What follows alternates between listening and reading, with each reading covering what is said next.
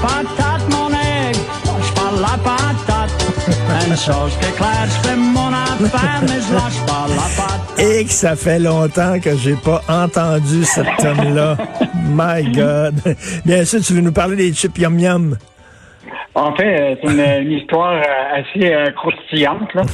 Euh, écoute, ça brasse dans le monde de, de la patate au Québec. En fait, juste te dire, euh, Richard, euh, il existe un, un- un tribunal ou une régie là, des marchés agricoles alimentaires au Québec où, quand il y a un conflit entre des producteurs et des transformateurs alimentaires, ils vont chicaner là avec leurs avocats. Et là, on a tombé sur justement euh, un enjeu actuellement où euh, euh, Yum Yum, qui euh, appartient à une, entreprise québécoise, là, et aussi d'autres d'autres producteurs qui se contestent le fait que Yum Yum paye 25 euh, euh, 21% moins cher que ce qu'il paye pour Frito-Lay, une multinationale qui, Ah, elle oui. aussi, fabrique des patates. Fait que euh, là, évidemment, c'est une bataille euh, qui évalue à peu près à 3,5 millions de dollars.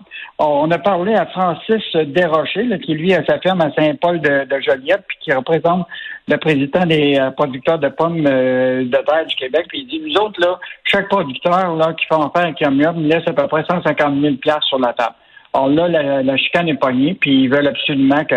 Et tu sais très bien que ça va bien, les chips, dans la période de pandémie. Là. Euh, les chips ont augmenté euh, sensiblement en consommation parce que, évidemment, les gens euh, consomment plus de, de, de, de chips parce qu'ils sont à la maison. là. Ben oui. Donc, évidemment, c'est un, c'est un, c'est un enjeu euh, euh, important.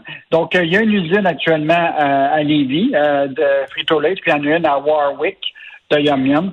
Donc, euh, la, la, la chicane est, est, pognée, là, et, euh, et donc, Ah. normalement, ça devrait se résoudre. la, l'édition est attendue dans quelques semaines, où ils vont décider si euh, Yum Yum devrait payer plus cher pour les pommes de terre. Yum Yum paye euh, leurs pommes de terre pour des pinottes. Badum, badum. Alors, donc, mais je ne savais pas qu'il y avait un tribunal justement pour euh, justement pour euh, voir euh, pour fixer le prix en fait.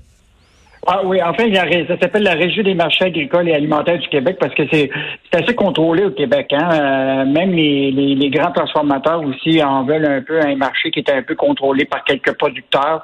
Fait que c'est un peu toujours un, euh, un, tu sais, un, échange. Des fois, ça ça, ça va pas jusqu'à à la régie, mais à un moment, évidemment, ils n'ont pas le choix de se, se, se chicaner. Euh, moi, je- ce que j'ai appris, c'est que je savais pas qu'il y avait 235 producteurs de pommes de terre au, au Québec. Wow. Euh, ouais, ça, ça en fait de la patate. Enfant maudit de la patate. Oui, tout à fait. Alors, le retour des snowbirds, euh, donc euh, à Montréal, euh, à partir d'aujourd'hui, ils doivent se mettre en quarantaine obligatoire à l'hôtel et on peut pas dire que ça fonctionne très, très bien, là.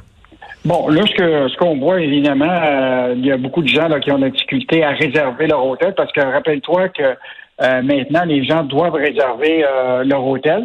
Et euh, puis là, le système semble pas fonctionner. Donc, on va voir ce matin là, si euh, Justin Trudeau qui dit que tout devrait être dans l'ordre aujourd'hui. Mais juste te rappeler que tu sais, les prévisions d'achalandage de l'aéroport de Montréal-Trudeau là, pour cette période-là là, qui, qui commence aujourd'hui, là, c'est entre 500 et 1000 passagers euh, qui euh, vont arriver par jour. Hmm. Donc, euh, et normalement, là, en saison normale, là, c'est euh, entre 25 000 et 30 000 passagers par jour qui atterrissent bon an, mal an à l'aéroport de Montréal-Trudeau.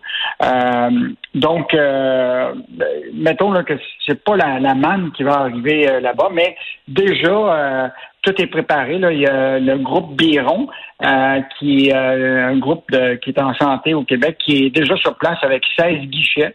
Et là, les gens vont devoir arriver là, puis ils vont devoir passer le fameux test. Et après ça, aller dans le- les quatre hôtels qui ont été choisis euh, pour euh, aller faire leur, leur- leur quarantaine. Et euh, donc, euh, c'est à partir d'aujourd'hui qui, euh, que, que ça se fait. C'est ça, il y en a, il y en a qui sont arrivés un peu plus tôt parce qu'ils voulaient pas justement faire la quarantaine obligatoire, donc ils sont arrivés ce week-end. Euh, mais ça, ces gens-là délaissent leur maison, délaissent leur condo en Floride. Y a-t-il quelqu'un qui, qui s'assure que leur condo soit pas vandalisé?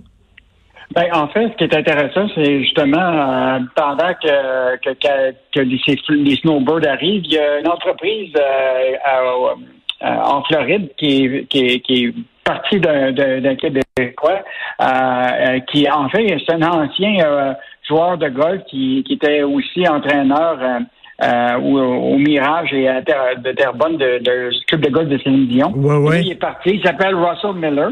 Euh, c'est un gars qui est parti d'une compagnie qui s'appelle iSpawn euh, là-bas. Et ce qu'il fait, c'est que les gens, des fois, dans leur maison vide, ils pensent que juste avec l'autosurveillance, avec euh, une caméra, euh, puis que tu vois à distance, c'est suffisant. Mais ils s'aperçoivent qu'effectivement, il y a plus que ça. Il faut que tu puisses rentrer dans la maison, vérifier l'eau, euh, vérifier s'il n'y a pas eu des dommages à, la maison. Puis évidemment, ce qui est intéressant, c'est que à mesure que ta valeur de bien est plus importante dans la maison, ben il y a d'autant plus intéressant que tu puisses euh, faire surveiller ça. Donc, euh, un, entrepreneur québécois qui était ici, qui est parti en Floride, puis qui aujourd'hui offre ces services-là en ben, Floride. c'est très bon. Le gars, le gars, il a vu qu'il y avait une opportunité, puis euh, il, y avait, il y avait du flair, finalement. Moi, je dis, je dis toujours que le capitaliste a horreur du vide. Ben là, ben c'est un exemple de ça. Et en terminant, ruer vers les métiers de la construction. Ça, c'est vraiment intéressant. Euh, en fait, semaine, euh, il y a eu un article de Diane Tremblay qui montre que les, euh, les jeunes ont décidé de, de bon, s'ils perdent leur, leur métier, ben c'est où le secteur d'avenir. Et ils se sont tournés vers euh, les écoles de, de, de métiers de la construction. Tu sais que la construction est en, est en plein boom actuellement, là, autant de la construction maison neuve que de la rénovation. Mais ce qui est fascinant, c'est que ce week-end, il y a eu un, un tweet de, de, du premier ministre Legault qui dit très très, bonne nouvelle. Donc, euh, c'est quand même intéressant de voir que ce secteur-là qui, euh, qui, a besoin beaucoup de main-d'œuvre de ce temps euh, donc, très, très bonne nouvelle pour, pour, pour ce secteur-là. Puis en même temps, ben, ça va permettre à des gens qui avaient perdu leur job dans d'autres secteurs d'aller vers le secteur d'avenir. Ben oui, puis à un moment donné, on va se sortir du bois, puis on va, on va retrouver une vigueur économique sans précédent, on l'espère. Merci beaucoup, Yves Daou. Salut, Yves Daou. Bye.